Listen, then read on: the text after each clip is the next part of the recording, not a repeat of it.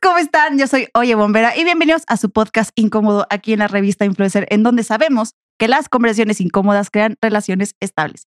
Estables contigo mismo, con tu pareja, con tu entorno, con un trabajo y hasta con el vecino que te cae mal.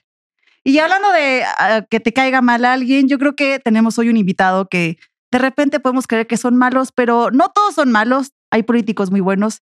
Y hoy traigo en mis micrófonos a un gran, gran, gran político, Adrián Rubalcaba. Bienvenido al estudio. No, Aplausos, por favor. Eso, chingado.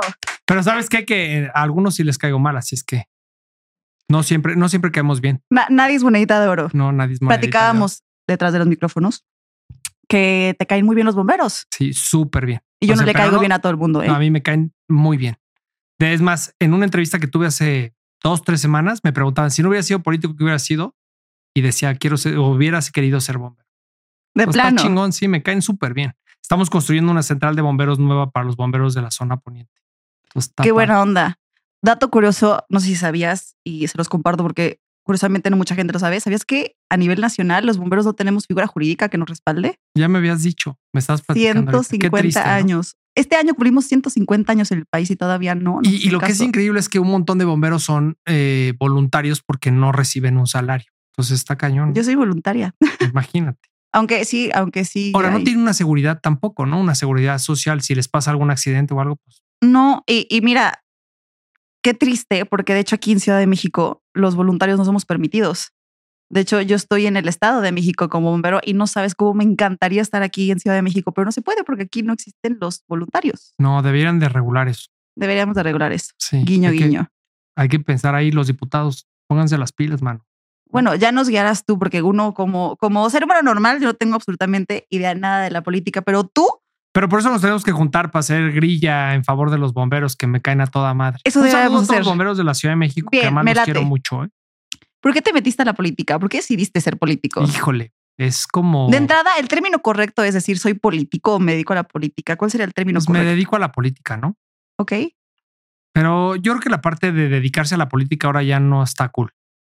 Ajá, porque es súper mal visto hoy en día. todo el mundo te ve mal, no, no ven las cosas bonitas. Eres un rata. Es una, eso eres un rata. Ratas. Lo único que hacen es hurtar. La chamba es como súper complicada porque todo lo que hagas está mal, lo que opines está mal. Si vienes a este programa está mal, o sea, como quiera está mal. está mal. Todo este maldito sistema está mal. ¿no? Todo está mal. O sea, porque no ven lo que realmente hacen los políticos. ¿Y para qué? Ahí está, ahí está la prueba. O sea, ¿No? ¿y, y, para qué? O sea, porque, mira, te entiendo. A mí también de repente me, me cae hate, ¿no? Digo, no tan, tan fuerte, pero, o sea, a, to- a todas las personas que estamos expuestas al ojo público nos va a caer lo que hoy en día le llamamos hate. Pero, pero creo que sí, con los políticos hay como un ensaña en específico, ¿no? No, los hemos ganado, ¿eh? O sea, no es como de gratis. Ok. O sea, los políticos se lo han ganado. Mira, yo me empecé a dedicar a la política porque me gustaba ayudar a la gente. Y entonces a partir de que ayudaba a la gente me di cuenta que eso me podía generar un empleo. Y entonces empecé a promocionarme ya como una persona que ayudaba a su comunidad. Y eso me dio la oportunidad como de meterme en las decisiones de los que eran políticos. Entonces, a partir de ahí, trabajé mucho para que muchos fueran, pues, alcaldes, en aquel entonces eran jefes delegacionales, diputados. Y un día dije, oye, estoy trabajando un chingo para estos cuates y siempre que ganan, dice, no, a ver, ya te ayudé en la campaña, ya te usé en la campaña, ahora te voy a dar una chambita o no te voy a dar nada. Entonces dije, oye, ¿por qué no trabajar para mí mismo? Y entonces eso fue lo que me llevó a chambear en la política pero no tenía ni idea yo de lo que era realmente estar en un cargo público. Lo que tú dices del hate está cabrón y la otra que también está cabrón es que todo lo que haces está mal y todo es culpa tuya. es que están deshumanizados. O sea, como que, como que la palabra político en automático está, así como antes escuchabas la palabra influencer y automáticamente pensabas, ese güey es un estúpido. También es, es- o sea, ahora es, eres un No, político, eres un ladrón o mala Ladrón, persona. corrupto, mentiroso. Masón. No es comunista. Podrá ser mentiroso, puerco, idiota, comunista, pero nunca una estrella de porno. Me encanta. O sea, la gente no tiene ni idea qué es la masonería, pero masón, sí, sí, güey. Sí, hay mil cosas, o sea, hay mil, o sea, hay mil cosas que yo creo que nos han llevado a estar donde están los políticos. Objetivamente, muchos políticos han echado a perder la carrera, han sido sumamente corruptos Y eso pues obviamente genera molestia en la población, porque además estás hablando de alguien que es deshonesto, pero es deshonesto además con tu dinero. Entonces, pues, ¿qué te puede encabronar más de que te roben tu lana y sean deshonestos con tu lana y no te den resultados si es tu lana? Entonces, no los juzgo. La neta es que sí, sí está. Es una figura de un empleo que no es lo más agradable. O sea, mira, qué, qué gusto que estoy platicando contigo fuera de esta figura política, porque obviamente mucha gente va así como, ay, qué light eres. Obviamente estamos platicando como seres humanos normales. ¿Cómo, cómo trabajas esta parte tú de entender que, que tal vez todos estos comentarios agresivos que te llegan no es particularmente hacia ti, tal vez es parte de una guerra sucia en la que tal vez no quieres ser parte o cómo, cómo No. lo trabajas. O sea, no creas. O sea, en un principio me hacía mucho daño. O sea, las redes sociales me generaban como mucho conflicto. Leer comentarios negativos sí lo tomaba personal. O me enganchaba en el pleito y empezaba a contestar. Imagínate, ya siendo jefe delegacional. Bueno, déjame decirte, esta es mi cuarta vez como alcalde. Sí, felicidades. y, y- y he ganado eh, de manera consecutiva cuatro elecciones en mi territorio y una vez fui alcalde interino. O sea, el, que era el alcalde se enfermó Y me quedé yo. Y después tres veces más gané la elección y una vez más fui diputado. Entonces ya son muchas veces. La primera vez que fui delegado, todo lo que me decían me lo tomaba a pecho. O sea, todo. O sea, si me ponían eres un ratero, le contestaba al que no tenía seguidores, le contestaba, ¿por qué me dices ratero? Pruébamelo, ve al Ministerio Público. Entonces Enganchadísimo. súper enganchado. Entonces era como muy hostil, muy confrontativo.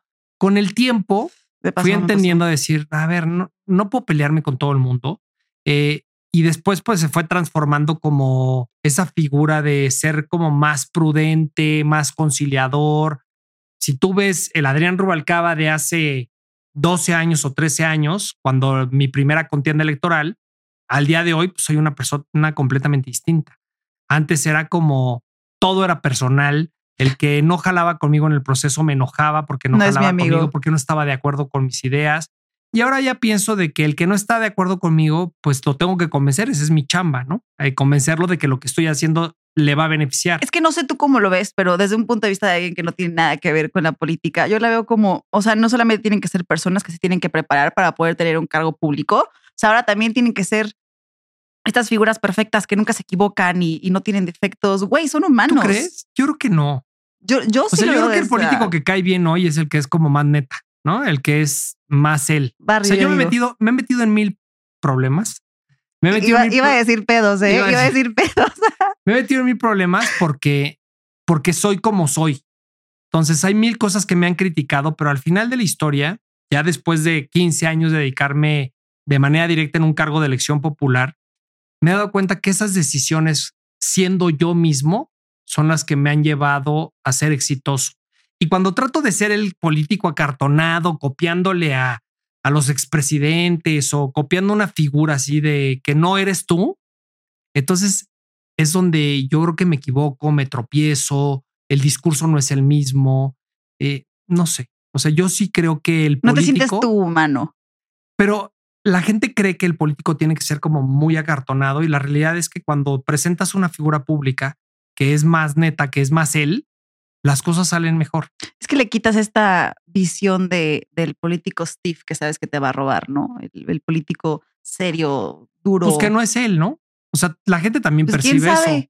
¿Cómo, ¿Cómo habrá sido Hitler? ¿Cómo crees, que, ¿Cómo crees que fue el carácter de Hitler? O sea, no, no. Pues mira, hasta donde sé, entiendo que era un personaje muy carismático.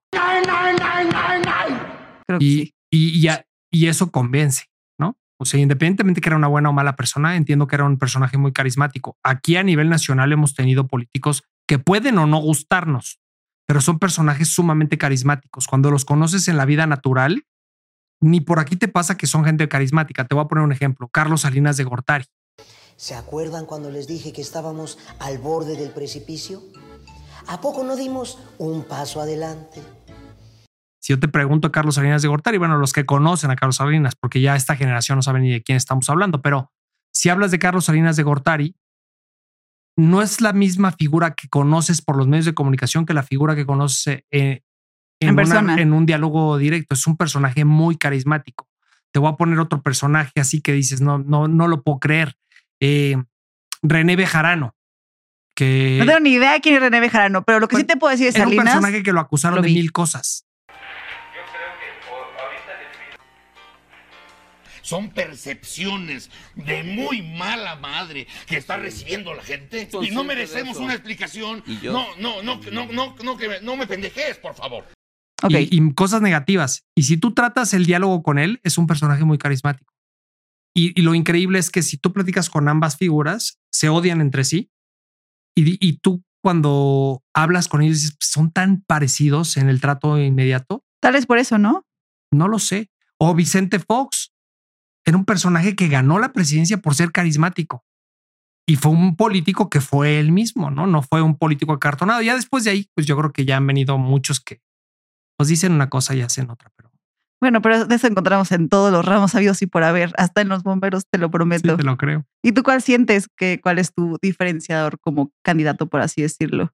Em, pues mira, más allá de eso, más que un tema de cuál es mi diferencia como político, yo te podría decir que mi, pues soy yo, pues. O sea, no, no te puedo amo, decir, amo, amo, amo. soy, soy muy yo, pues, ¿no? Sí, sí, ya entiendo cómo. Claro, ya sé. Bien, vamos a hacerlo otra vez. ¿Quieres? Bien. Ahora, ven acá. Tú eres tú y yo soy yo. ¿Yo soy yo? Oye, tranquilo, no te pases de listo conmigo, muchacho. Si me dices, Adrián, ¿qué te diferencia con los demás políticos? Pues yo precisamente creo que no camino bajo la línea del ser acartonado, de ser Sí, está cool. O sea, a mí sí me gusta el deporte, me vale madre y me subo fotografías como se me pega la gana haciendo ejercicio. Si, si quiero decir una grosería, pues trato de evitarla, pero si me sale, Ay, pues me enséñame, sale. por favor, porque pobres de los editores se la pasan poniendo los tit, a- sobre todo a mí, ¿no? En algunas cosas para los shorts. Pero sí, debería, debería yo hablar con menos groserías. Te voy a tratar de aprender eso. Pues me aguanto, no creas que se me da mucho. Aquí en un medio tan formal como el tuyo, este, sin duda me aguanto, pero en lo cortito no soy tan. Oye, me, me salió una duda así como muy repentina. Cuando yo platico en Oye Bombera, siempre platico mucho como de la salud mental. O sea, he, he- he compartido con, con mi comunidad mis intentos de, ya saben que no digo la palabra para que no nos desmoneticen. Eh, lo he platicado mucho con ellos y, y hablo mucho sobre la salud mental. ¿A ustedes como políticos alguna vez les dan como un programa de, de, de, de salud mental? De- o no sé, a los, a- De algo. plano ve- ves que lo necesitamos. Sí, claro. Y estoy harto de fingir que no lo es. que todos los seres humanos lo necesitan. Yo sí creo que en mi carrera he tenido como varias etapas, desde la etapa de mucha felicidad, de mucha euforia, de cosas positivas, hasta caer en depresión. Creo que eso es normal, pero, pero hay muchas cosas que mi, que mi trabajo me llenan mucho, o sea, que me generan como un sentimiento muy positivo.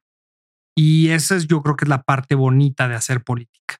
Hay cosas que son terribles, las agresiones, las ofensas. Lo administrativo es terrible. Hacerlo administrativo es sumamente minucioso, muy desgastante, pero por el otro lado tienes esta parte social de que puedes cambiar vidas con una decisión, de que sacas sonrisas que sin duda pues alegran el alma, el que puedes influir en los niños para que tengan una mejor niñez, en que el abuelito puede tener un mejor final gracias a una intervención tuya.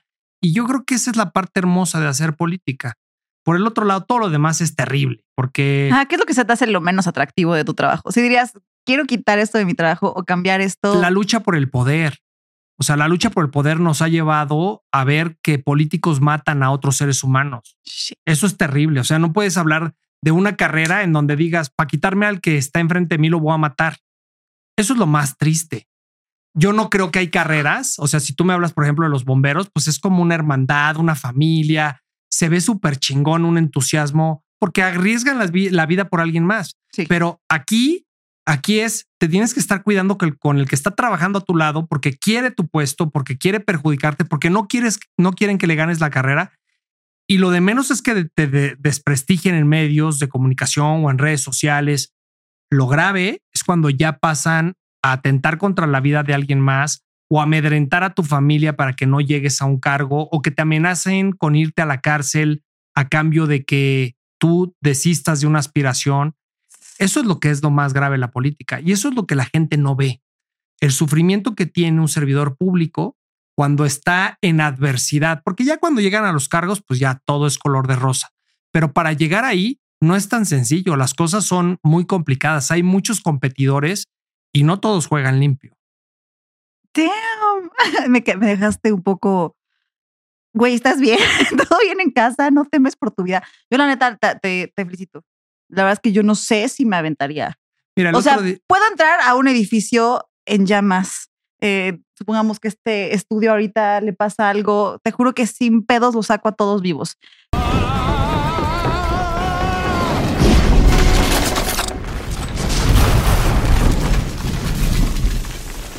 Completos, quién sabe, pero vivos sí, porque pues sola va a estar más complicado. Te saco, te juro, pero si me dices, vete mañana a, a, a parar enfrente de cientos y miles de personas que te van a juzgar y van a creer que te los quieres chingar cuando realmente eres una persona que, güey, nada más quería hacer algo bonito y ahora estoy. Dude, no podría. Pero bueno, esa es parte de la esencia. Eso, es- eso no está feo. O sea, porque es poner a, a prueba tu capacidad de convencer a alguien. Lo que está feo es con el que se supone que estás caminando hombro con hombro y haciendo cuerpo a cuerpo, es el que te va a meter el pie. O sea, yo en mi carrera te voy a platicar. Yo he ayudado a mucha gente a crecer políticamente. Yo soy líder de un grupo político bastante, pues yo diría que importante en la ciudad, que toma decisiones importantes. Y me ha tocado ayudar a gente que sean alcaldes, diputados, diputados federales. Y lo triste es que del 100% de los que he ayudado a llegar a una posición importante, cuando alcanza la posición, yo te puedo decir que el 80% me ha traicionado. Y eso es súper triste porque soy yo aposté en ti, ¿no? Mi trabajo, mi tiempo, mi confianza la puse en ti y de repente cuando llegan ahí se vuelven locos o locas, pues, ¿no? Y, se transforman y entonces se les olvida quién los ayudó. Hoy en día, actualmente hay alcaldes a los que he ayudado y que cuando les pides hoy ayuda porque están de par a par, se les olvida que tú diste y metiste el pecho por ellos. Tú destruiste lo que más amaba. Ni siquiera sé quién eres. Eso es yo lo que creo que es feo, de la política. Y la otra es, em, todos a- hoy la política en este país es una basura. Y te voy a decir por qué, porque estamos enfocados en ver cómo nos peleamos. O sea, no hoy es un político que te hable de cómo reconciliamos, ya me voy a hacer amigo del otro porque es importante que las cosas salgan bien. Entonces, si somos amigos, juntos podemos sacar la chama mejor. Ah, no. Aquí es, ya llegué a la posición, pues ahora le voy a tirar mierda al otro, ¿no? Para que le vaya mal. En lugar de estar pensando cómo puedo hacer yo que me vaya mejor, es cómo le hago para echarle mierda al otro para que al otro le vaya bien. Digo, para que el otro le vaya mal. En lugar de pensar cómo me puede ir bien. Y eso es lo, lo que hoy vive el país. O sea, aquí no es un tema de que un partido echa más hate que el otro. No, a ver, aquí Eso ya es- todos echan hate. Ya es un revoltijo, ¿no? O sea, perdón, punto de vista de ciudadano. ¿Qué tal? Me encanta esa palabra. Realmente nunca digo ciudadano, pero bueno. Eh, yo veo un revoltijo. O sea, de repente veo municipios que están verde, blanco y rojo, y de repente municipios donde son verde y rojo, y de repente son amarillo, verde y rojo versus azul, y de repente son verde, amarillo, rojo, azul. What? Pero a ver, lo triste es que si pon tú, son verde, blanco y rojo, ¿no? El tema es que cuando son de colores distintos, pues entiendes que cada uno tiene su propia ideología y cada uno está trabajando en pro de su proyecto. Pero una vez que ganan, lo correcto sería, pues ya hasta ahí quedó el pleito, ¿no? O ¿Y sea, no? los que no jugaron conmigo, pues ya, o sea, pues vamos a trabajar juntos y vamos. No, al contrario. El que llegó al poder, entonces a ver cómo acaba el otro que no llegó. Y el que estaba fuera del poder, a ver cómo tira al que sí llegó. Y, y bueno, supongamos que esto quedara entre puros políticos. No, ahora contagiamos a los vecinos, contagiamos al ciudadano, como tú dices, al ciudadano común y corriente. Al Entonces, ciudadano promedio. Ah, si te veo a ti con los del partido de enfrente, entonces vas a ver, ya no te mando agua, ya no te atiendo, ya no te... ¿Neta? Sí, eso Ay, es lo que está mal. Y, y, y ahorita que decías justamente, ¿qué te diferencia a ti? A ver, yo me llevo a tu madre con todos. A mí me Justo bien. lo vi en tu TikTok. Y yo a ti, ciudadano promedio.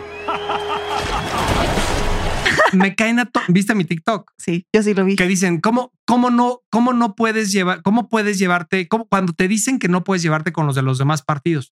Pero a mí me caen a toda madre los del PAN, me caen a toda madre los del Verde, los de Morena, los del PRD. A mí todos me caen a toda madre. Yo estoy enfocado en ver cómo construyo un mejor país. No estoy enfocado en ver cómo chingo al de Morena. O sea, esa no es mi idea. No estoy pensando, ahora que yo llegue y el otro se y el otro pierda, lo voy a meter al bote para que, a ver, no. Habrá cosas que hizo el otro buenas, pues hay que mantenerlas. Y las que hizo mal, pues hay que hacerlas mejor. Sí, todo el mundo tiene errores, ¿no? Pues yo creo que sí, más en política. Dime un error del que hayas aprendido. No necesariamente tiene que ser política, lo que tú gustes, pero que hayas dicho, esta, esta vez sí la cagué, pero aprendí esto.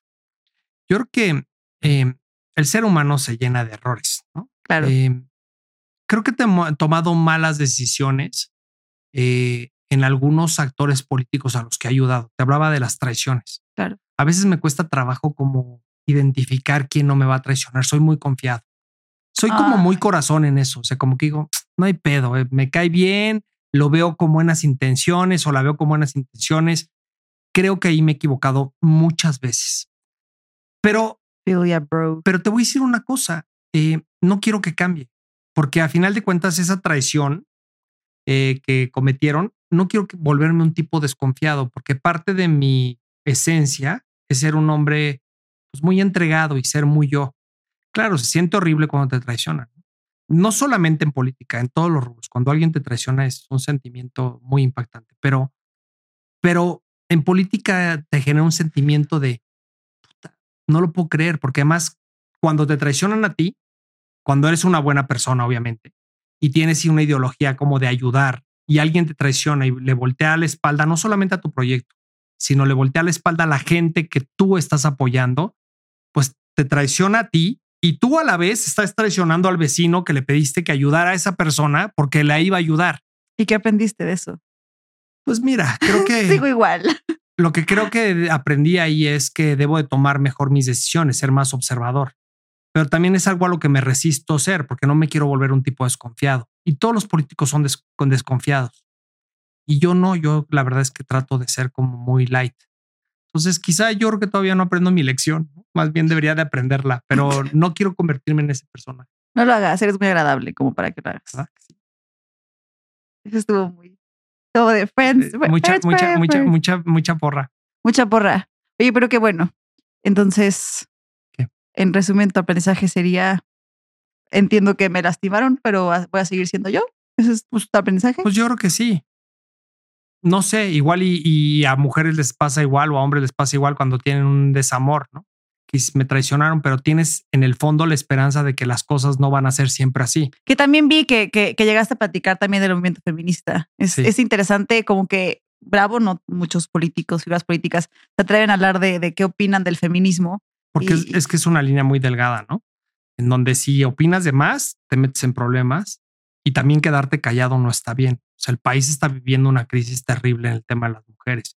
Y él no quererlo. Te voy a decir algo que por lo general no digo. No te preocupes, nadie lo va a escuchar. Pero hace muchos años, cuando, cuando empezaron las marchas feministas y empezaron a hacer destrozos las marchas feministas, eh, todo el mundo opinaba, seguramente tú lo recuerdas, decían, es que ¿por qué tienen que destruir y por qué tienen, ¿te acuerdas de esa parte? Cuando era como como que había un sector de la población que criticaban muchísimo a lo que las mujeres estaban haciendo. A la fecha todavía. ¿Y qué sigue pasando? Y un día en una reunión donde había muchísimas mujeres opinando en ese sentido, pues yo era el único que se dedicaba a la administración pública, el único político en ese entonces era diputado. Y me dicen, oye Adrián, bueno, ¿y tú qué opinas? No, o sea, está mal, pues porque nos están lastimando el patrimonio, están destruyendo nuestras, o sea, nuestra, nuestro patrimonio como país y nuestros monumentos y nuestros edificios. Y dije, es que prefiero no opinar porque no me quiero entrar en una confrontación con todos los que estaban en la mesa opinando que estaba mal. Dijeron, ¿por qué? ¿Estás de acuerdo que lo destruyan? Le dije, no es que esté de acuerdo que lo destruyan, pero puedo entender que durante años las mujeres hicieron marchas muy pacíficas, muy tranquilas, esperando que la autoridad las escuchara y no hubo un solo político que las volteara a ver. No hubo una regulación eh, eh, extraordinaria para castigar más la violencia hacia las mujeres. No pasó nada. Y entonces todos esos movimientos de las mujeres quedaron en el olvido porque, ah, pues qué bueno que se reúnen, qué bueno que marchan, qué bueno que no dicen nada, pero pues sí, pobrecitas, pero pues ya. Hoy en día, pregúntame quién el 8 de marzo no, no tiembla de terror de encontrarse un movimiento feminista cuando sabe que es un abusador. Hoy sabemos que las mujeres tienen una voz distinta y hoy las autoridades voltean a ver a las mujeres y las respetan. yo no sé por qué no ha pasado que, que haya una autoridad que diga, vamos allá a dar una respuesta más contundente. Si tanto temor genera el movimiento de las mujeres hacia las autoridades, te lo digo más porque lo vivo. Eh, porque es autoridad. Porque soy autoridad. O sea, a mí me dicen, oye, va a haber una marcha de mujeres en tu alcaldía el 8 de marzo. Lo primero que digo es, híjole, ¿qué sigue, no? ¿O qué va a pasar? Hace unos días tuvimos un incidente terrible en la UAM Coajimalpa que hubo un paro y todo porque hubo, bueno, ¿para qué te doy detalles? Pero un movimiento de estudiantes muy fuerte por una mujer que fue violentada y traté de acercarme como para ver en qué ayudaba y la barrera inmediata del movimiento de no te metas, aquí no te vas a venir a hacer publicidad y te da temor como autoridad tomar una determinación porque dices, un paso en falso sale terrible. Y hoy no puedo entender cómo no puede salir una autoridad y decir, a ver, ya entendimos que las mujeres están pasándola muy mal. Ya vimos que las mujeres están aliadas y, y están dando una respuesta a esta batalla contundente. ¿Por qué no hacemos nada a las autoridades? Es que de qué manera podrías, o sea, tú, Adri, ¿de qué manera podrías ayudar sin que digan, este güey quiere publicidad? O sea, si, si, si este clip llegara a, a, movimientos feministas que están dentro de tu área de autoridad y dicen, sabes que si queremos tu apoyo, pero o sea, justo no queremos que cruces esta barrera de no te queremos dar publicidad, queremos que como autoridad, ¿qué podrían hacer ellas? No, yo creo que hay muchas cosas hacer? que tenemos que hacer. O sea, primero es incrementar las penas a aquellos que violentan a las mujeres desde cualquier plano. ¿eh? O sea, yo creo que desde planos muy pequeños hasta planos muy grandes. O sea, incrementar las penas, porque eso también, digo, no quiero sonarme un político autoritario, pero cuando las penas son grandes, también los ciudadanos piensan mejor en qué es lo que hacen. Entonces, creo que debemos de tener penas mucho más severas para los violentadores. Uh -huh. La otra es, como alcaldes tenemos que sumarnos a ese movimiento y ese esfuerzo apoyando a las mujeres que están siendo víctimas. Si bien es cierto, yo no puedo modificar la ley para sancionar al violador o sancionar al golpeador, es cierto, pero sí puedo construir viviendas de resguardo, generarle empleo a las mujeres que están siendo víctimas de violencia, acompañarlas en el seguimiento psicológico y legal para que se puedan sancionar. Okay, a las eso, eso, suena como algo más inmediato. Claro. El tema es cuándo vamos a hacer que esto sea una obligación de la autoridad. No es, ay, qué buen pedito, Adrián, no que lo va a hacer. No, no, no. A ver, esa fuerza, o sea, lo tienes que hacer porque hoy es una realidad que vive, bueno, el mundo, no solamente México, el mundo. Y si no empezamos a transformar eh, la postura de las autoridades, mira, no quiero darle muchas vueltas, pero hasta las mismas mujeres que luego participan en política no le entran al tema. Ah, no, y te, te Son voy a decir. contadas. Súper contado y me ha tocado, o sea, desde, desde mi lado, no me lo vas a creer, pero las mujeres en bomberos que a mí me han atacado más, o sea, a mí, oye, bombera, esta figura que dicen tanto que representa a las mujeres, que yo siempre digo, yo no represento a las mujeres, no por ser mujer represento, yo hablo por todo el gremio, hombres, mujeres y transexuales y porque todo lo que hay en bomberos. Las que más me han atacado han sido mujeres que se dedican a hacer eventos para mujeres bomberas. O sea, no, no siempre todo el que, o sea, no todo el que lleva la bandera feminista siempre va a ser bueno, bueno, y no todo el hombre que porque se quiera unir al movimiento creo que sea malo. O sea, imagínate, yo, Se ha aprovechado. Yo he oído muchas opiniones últimamente, sobre todo ahora que se acercan los tiempos electorales, de denostar a mujeres que aspiran a cargos de elección popular por parte de mujeres por ser mujeres. Es que Sí, México es que- no es está- listo para que una mujer gobierne el Estado. Es que México no está listo para que una mujer gobierne el país. A ver, espérame tantito. ¿Por qué no? O sea, ¿qué diferencia hace una u otra? Porque el, el machismo no solamente está en los hombres, también está promovido por muchas mujeres. Ah, sí. Y yo sí pienso que esta gran batalla que ha avanzado el movimiento feminista eh, es una muestra de que la unificación de un colectivo puede transformar las decisiones de un país. Entonces, bueno, pues, ¿qué te digo? O sea, sí puedo yo considerarme un gran aliado del movimiento. Qué chingón.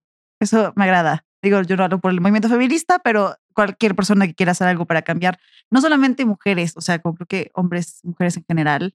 Bueno, y Pues soy aliado de muchos ¿no? movimientos, ¿eh? De la, del colectivo gay, de, o sea, de varios colectivos. Soy súper aliado. Me Aparte- caen a toda madre. Aparte vi que, que, que justo hablábamos de las críticas, ¿no? Retomando el tema súper inicial de las críticas. Recuerdo que leía algunas cosas en las que, que estaban diciendo que eres gay, que punto número uno, si fuera, no tiene absolutamente nada de malo. Pero, o sea, ¿qué onda con la gente que cree que decirte, ay, sí, como estás guapo, eres gay, es atacarte? Pero se me hace cagado. De verdad es que no me genera conflicto. Voy a platicar una anécdota. Una vez hice una publicación ahí que no sé si fue buena o mala, pero hice una publicación que exhibió algunas cosas. Por favor, producción, adelante con las hermosas imágenes de este hombre semi encuerado. Ay,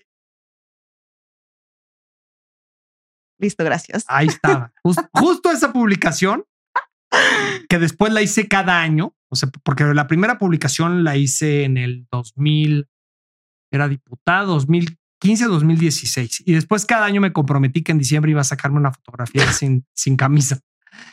Y estaba cagado porque además me ayudaba a que cada año me pusiera a entrenar para sacarme la famosa fotografía de. Para que no me estén bulleando. Exacto, para que me. Pero el prim- la primer buleada, esa, me generó un sentimiento muy extraño porque cuando la publico sale en primera plana del Universal y en primera plana del Reforma. Y entonces primero podrás decir, ah, está cagado. Cuando empezaron a llegarme los ataques en redes sociales, decían la madre, yo el presidente del Congreso de la Ciudad de México. Entonces decían, ¿cómo el presidente del Congreso de la Ciudad de México está sacándose una fotografía en toalla? Decía, puta, creo que la cagué. Me habló el presidente del PRI para decirme, oye, Adrián, deberías de bajar esa fotografía porque está denostando al instituto político que representas.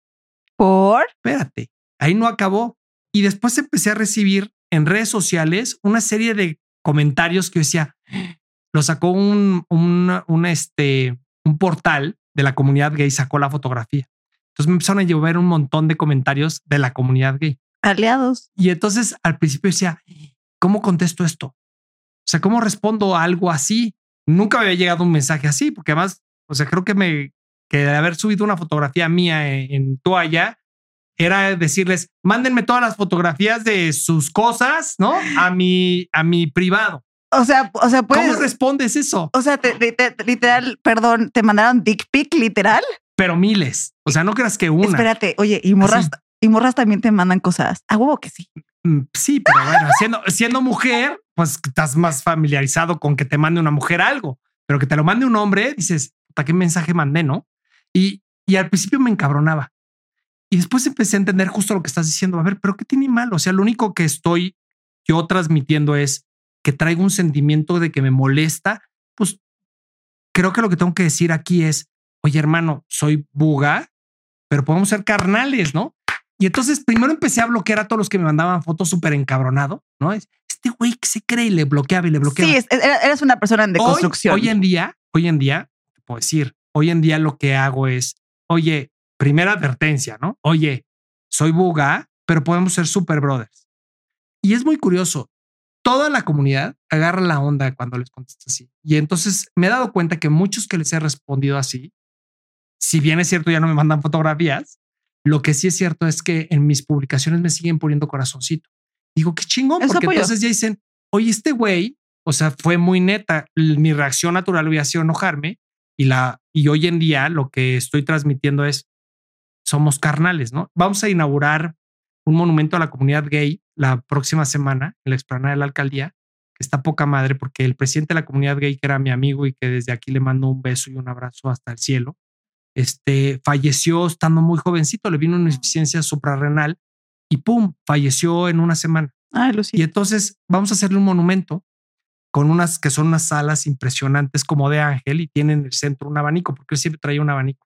Entonces vamos a convocar a toda la comunidad y muchos me dicen, oye Adrián, ¿cómo vas a poner un monumento así en la explanada frente a la iglesia? Y decía, ¿cuál es el problema? Qué bien me cae este hombre. O sea, caray. Qué la bien. verdad es que para mí esa comunidad me ha dado un respaldo impresionante. Los quiero muchísimo y hay una cercanía muy estrecha. Y la verdad es que es como empezar a hacerle ver a la gente. que en este año, ¿no? 2023, ya, ya nada Pero es. acuérdate que hay alcaldías que todavía son muy conservadoras porque son pueblos originarios. O sea, a la gente le cuesta mucho trabajo entender. Depende, o sea, por ejemplo, están los mushes en Oaxaca, ¿no? Que son, que son hombres que, que, bueno, no, perdón, no son hombres. Eh, son este sexo no, no, no reconocido o no identificado. Disculpen si comunidad, si no sé la palabra exacta. Eh, pero al fin y al cabo, ni son hombres, ni son mujeres y, y es, y es de muchos años de tradición. Más bien, yo creo que como que en el Bueno, Estado de México también está- tiene una figura así que son los huehuenches. Ah, ¿no? ¿verdad? Sí. Pero a lo que voy con esto es, quiero transmitirles en mi explanada, en la alcaldía, y es una de las últimas cosas que quiero hacer como alcalde, porque más ya no voy a estar ahí, es que en la plancha principal, frente al edificio principal, la comunidad tiene un gran lugar. Va a estar Entonces, representado. hay dos monumentos para mí fundamentales, que uno ya lo terminé y el otro estoy por terminarlo. Uno es todos aquellos que servidores públicos a nivel nacional que fallecieron por estar combatiendo el COVID. Y esto incluye repartidores de la basura, eh, personal de protección civil, bomberos, policías que se contagiaron por seguir trabajando durante la pandemia y tiene precisamente los nombres de los que colaboraban en Coajimalpa y son unas manos increíbles, grandototas que están aplaudiendo hacia el cielo y es el aplauso para ellos por haber Ah. trabajado en ese momento tan difícil. Y ahora el siguiente monumento que vamos a poner al lado de este es, son las alas de ángel impresionantes que son precisamente para todos aquellos que son de la comunidad. Qué chingón. Está padre, ¿no? Pues mira, si me permites el comentario, o sea, yo creo que si alguien te envía una foto no solicitada, estás en tu completo derecho de decir, no me agrada esto y no tienes por qué ser su amigo. O sea, también porque como, como eres una figura política, creo que a veces como que te obligan a que tienes que a huevos ser esto. Créeme que Yo creo que es válido que no la mandes a nadie. Te voy a contar una anécdota que a mí me encanta, que está muy cagada. Eh, y espero no nos vea quien, quien, quien generó esa anécdota. Un día fue mi cumpleaños y había una, una señora que era muy, eh, muy proactiva en redes sociales y me, apoyaba muchísimo y me mandaba regalos. Y este, y un día me mandan un pastel. El día de mi cumpleaños me trae un pastel un señor y cuando recibo el pastel, este, pues saludo al señor, me dice, yo soy el esposo de la señora, fulanita. Ah, pues muchas gracias, le mando esto por su cumpleaños. Perfecto. Casi no como pastel. Entonces llego a mi oficina y cuando llego a mi Por las oficina- fotos de diciembre. por las fotos de diciembre. Y le digo, a- y le digo a, a- que era mi secretario particular, oye, pues repártelo con las secretarias y pues cómanse el pastel, ¿no? Este, pues distribuyan. Yo tenía Y me meto, y me meto, pues ahorita te- no te vas a cagar de risa. Está buenísima la historia.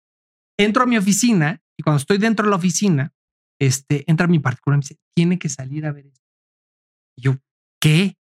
Me dice, tienes que venir a ver lo que pasó afuera. Y yo, o sea, para que me interrumpa de que estoy atendiendo vecinos, pues es algo grave, ¿no? Salgo y me encuentro a, mis- a una de mis secretarias escupiendo el pastel en el bote de la basura. ¿Qué pasó? Y me dice, ven a ver, yo, ¿qué tiene o qué? O sea, pensé que sabía feo. Me dice, no, venga. Y entonces estaba el pastel, que era un pastel como así, le faltaba ahí un triángulo ya grande y, y se veía como una fotografía este, abajo el pastel. Entonces levanto con la espátula el pastel para sacar la fotografía. Dude. Espérate, no, no está muy cagado. Levanto el pastel para sacar la fotografía, no la podía sacar, estaba como atorada. Estaba enmicada la fotografía. Era una foto con mica de, de, este, de esa de que le Ajá, una micar. mica. Lo trato de sacar, lo jalo fuerte. La foto era la señora topless, topless, con una tanga Oh, Jesus Christ. negra. Y entonces, pero eso no era lo peor. Eso fue lo que provocó que escupieran el pastel. Pero espérate, ¿por qué crees que no salía la mica de abajo del pastel a pesar de que yo levantara el pastel? Porque se atoraba con algo que estaba abajo de la mica. ¿Qué No, crees que estaba abajo? No, de la tanga. La tanga. Estaba la tanga. Estaba la tanga. Entonces, a ver, ¿cómo te puedes, ¡Qué belleza! ¿cómo Oye, te qué puedes belleza. encabronar? O sea, porque a ver, pon el contexto real, O sea, literalmente te tiró el calzón. pero literal, me lo mandó en pastel. Come calzón. Muy bien, com- ¿come calzón? Sí, come calzón. Nalman. Nara, nara, nara, nara, na- Nalman. O sea, ¿cómo te puedes encabronar con un personaje que te eh? manda el calzón? Y, y pues el pastel era para ti, no era para la No, y oficina. aparte, qué huevos que lo mandó con el esposo. con el esposo. Eso está cabrón. Yo no sé si el esposo tenían ahí. Ya, ya me dio curiosidad, perdón, perdón. Neta, ¿qué tan seguido te tiran el pedo? Mm, Mira, me ha pasado muchas cosas. La semana pasada me acaban de mandar una fotografía muy chistosa en el Facebook. Yo no manejo ese Facebook, es el Facebook oficial y mandaron la fotografía. Y entonces la gente de comunicación social les contesta, oiga, esta cuenta no la maneja el alcalde, la manejamos nosotros, comunicación social. Y la chava le contesta, bueno, si Pásame eres hombre, no, si eres hombre, ¿puedo platicar contigo? O sea, está muy cagado. O sea, hay como. No creas, está cagado. O sea, no, yo no lo veo mal. La verdad es que me da hasta. Me genera un sentimiento, pero así como me han pasado cosas padres, porque esto está padre. O sea, es una anécdota muy chistosa. Sí. Este, ¡Wow! Padrísimo. O sea, a mí se me hace muy cagado. o sea, sí está muy cagado, pero yo no sé cómo reaccionarías si alguien le manda un calzón. Bueno, siendo mujer es diferente. Sí, claro. Siendo hombre, dices, bueno, yo creo que inclusive nuestra cultura nos da como esa visión de decir, bueno, pues hasta te sientes un poco, pues halagado, ¿no? Que dices, bueno, qué locura está. Sí, tal vez porque como hombre no estás acostumbrado a que, a que sean las mujeres, no las que van como Exacto, detrás de ti, pero como mujer, obvio No, estás te acostumbrada. sentirías ac- muy acosada. Pero como hombre digo, puta, o sea, la verdad es que con esta señora todavía seguimos teniendo interacción Oh, y, y chill. La verdad es que si ve esta entrevista, te adoro, hija. Gracias. Estuvo muy cagada la anécdota, ¿no? Nunca voy a revelar su nombre, pero está muy no, no, cagada. no. Y yo me encargo de que acá nunca. Es No, más, pues sí no lo ver- dije. No, por eso. así es que- Pero si en los comentarios alguien llega por ahí como, ah, Ah, pues no, es no, fulanita, no, tu no, vas- no, o- ¿cómo no van a saber? No van a saber. Nunca sabe. No, no creo que ella lo haya, lo haya manifestado nunca. Ah, pues sí, ¿verdad? Que güey. No, pues imagínate, la mandó con el marido, sería. un- Es que qué huevos. Sí, qué huevos. La neta, qué huevos. Ahora me tocó una anécdota, todo lo contrario, súper pinche. O sea, una vez me tocó que un día llegué a este, a, a mi oficina. Bueno, me encontré una amiga mía. Tu que- oficina es en presidencia, ¿no? sí, en la, en la presidencia Sí, de sí, la de, alcaldía. de la alcaldía. Es- Está divina, ¿eh? La acabo de construir nueva y está, no mames, qué chingona. O sea, porque era horrible, parecía una escuela fea. Bueno, ahora, ahora que vaya a ver la construcción, Voy a a hacer la de bomberos. Son las dos obras más importantes de este año. La presidencia y, y la estación de bomberos. Bien. Está poca madre. Que por cierto iré antes de que Te voy a eso. contar esa anécdota que también está muy cagada. Un día Gary me dice, muy cagada, pero muy fea. Esta, esta historia se cuenta que empieza un día que me encuentro una amiga mía de la universidad y me la topo, me saluda, súper atenta, súper linda. Oye, ¿qué estás haciendo? Nada, aquí estoy trabajando. Ay, qué chingón, pues a ver si nos vemos. Y ahí quedó. De repente empiezo a ver que en Twitter me empieza a mandar como muchos mensajitos de apoyo y muy bien, y el mejor alcalde y el más chingón. Y dice, ah, pues buen pedo, ¿no? Y de repente ya no me escribí ahí. Rarísimo.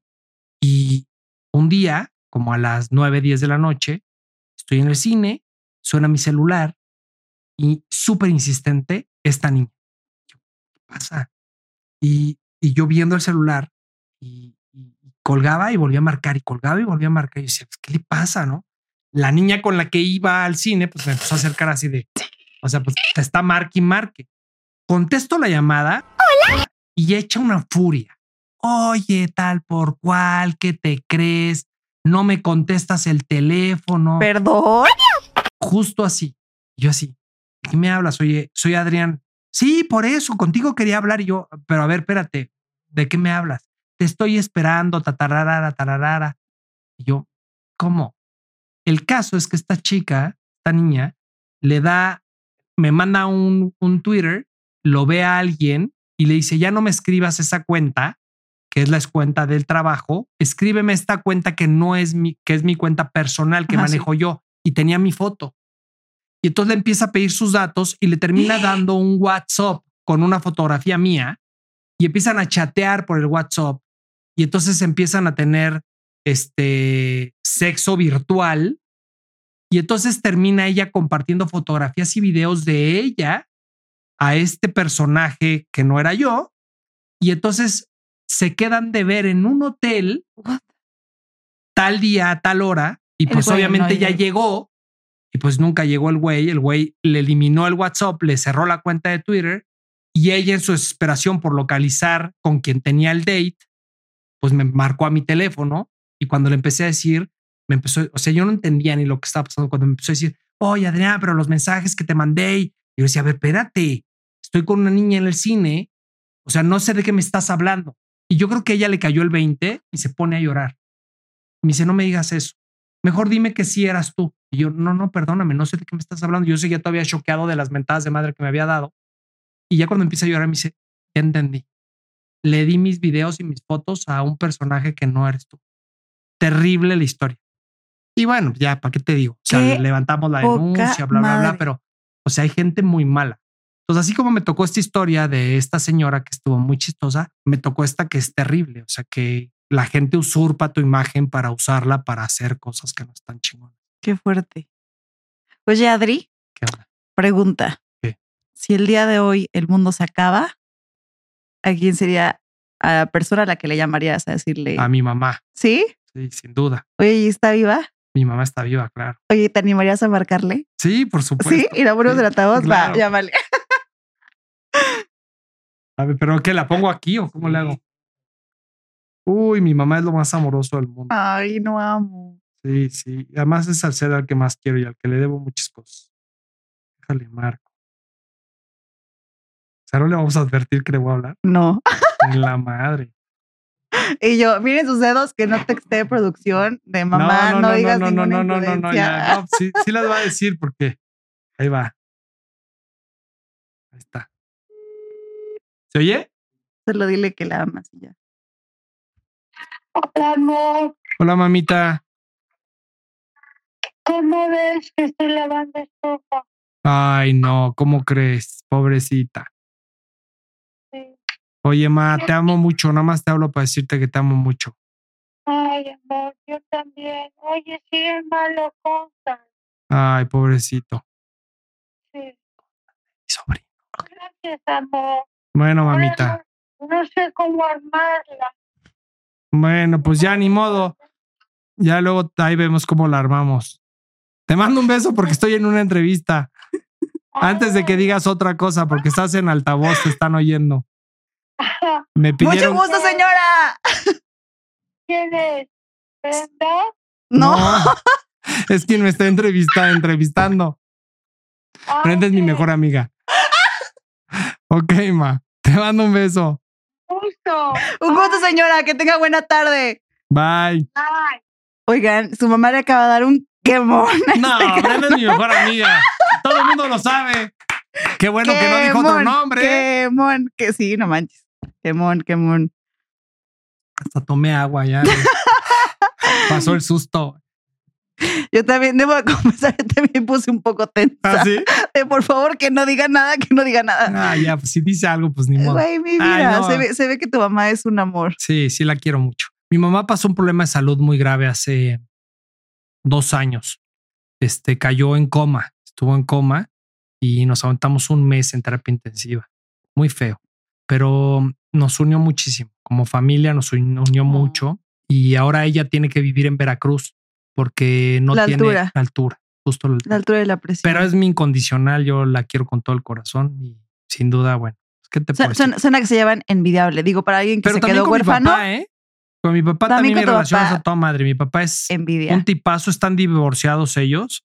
Ellos no se llevan muy bien, pero todos los domingos, o sea, mi papá tenía una novia a la que él quiso mucho y este, y falleció la novia por una situación ahí medio trágica. Y este, y a partir de que el fallecimiento de su novia, todos los domingos nos vamos al cine. Entonces, tengo una convivencia muy bonita con mis Tu papá sí vive acá. Sí, claro. Qué chingón. Está muy cagado porque se divorciaron y viven en, y vivían en la misma casa. O sea, lo único que hicieron fue ponerle un muro en medio. Está muy cagado. Y entonces uno Amo vivía de un lado de la papás. casa y el otro lado, el otro vivía del otro lado de la casa. Imagínate la guerra de sonidos en la noche así de yo voy a hacer la peda más ruidosa para que no duerman. No chupan. Entonces no. ¿Neta? Sí, ninguno chupa. En mi casa nadie bebe alcohol. ¿Neta? Sí. Ni tú, ni, cua- ni cuando estás en campaña, porque mira, por, por azares de la vida me ha tocado estar en algunas campañas en mi vida, sobre todo de donde soy. Y, y me ha pasado que es, sé que cuando toca pueblo o, o zonas de, de ciertas ¿Que te obligan? costumbres, sí, claro. No, pero no. Ya la gente sabe que no tomo y, y ya soy muy respetuoso. Y cuando me, me tratan de obligar, porque luego te topas a alguien que es como muy pedo, ¿no? Y entonces Muy te quiere a huevo dar alcohol. Ya hay gente que me conoce muy bien que va y me cambia el vaso. Hay ficheo. Los ficheo. Oh, iba a ser una broma, pero creo que no es apropiada hacerle en cámara una broma así un político. Pero Adri, muchísimas gracias por haber estado acá. Gracias a ti. Qué delicia de plática, en verdad. Estuvo chingona. Ojalá y así fueran las pláticas con todos los políticos en México, pero ¿Verdad? Es lo que yo digo. yo digo que sí. Y sobre todo tan agradables a la vista, porque yo sé que va a haber 300 mil comentarios de que está bien guapo. Sí, yo lo estoy viendo, sí está muy guapo. Ay, Dios mío. ¿Eh? Ay, papá. No es cierto. Oye, Adri. De aquí salgo casado ya. Ojalá, ojalá. Regálanos tus redes sociales, por favor, y las palabras que nos quieras dar a tu cámara, la número dos. Bueno, mis redes sociales en Instagram es Adrián-Rubalcaba, la primera con B grande, la segunda con B chica. Este, y mi Twitter creo que es Adrián Rubalcaba, corridito sin el guion bajo. Y bueno, decirles a este programa tan chingón que gracias por estar aquí. No le tiren muy mal pedo porque soy político. A veces es difícil recibir un político de invitado. Y ustedes, llamitas, a la hora que sea que estén viendo esto, les mando un besito enorme en el cachete derecho. No olviden, por favor, ir a seguir también a las redes de la revista Influencer. Eh, no solamente está mi podcast, hay muy buenos proyectos. Yo creo que el sol sale para todos. Y todo el equipo que y no está digas detrás. eso porque ese era el eslogan del PRD, ¿eh? Ay, perdón.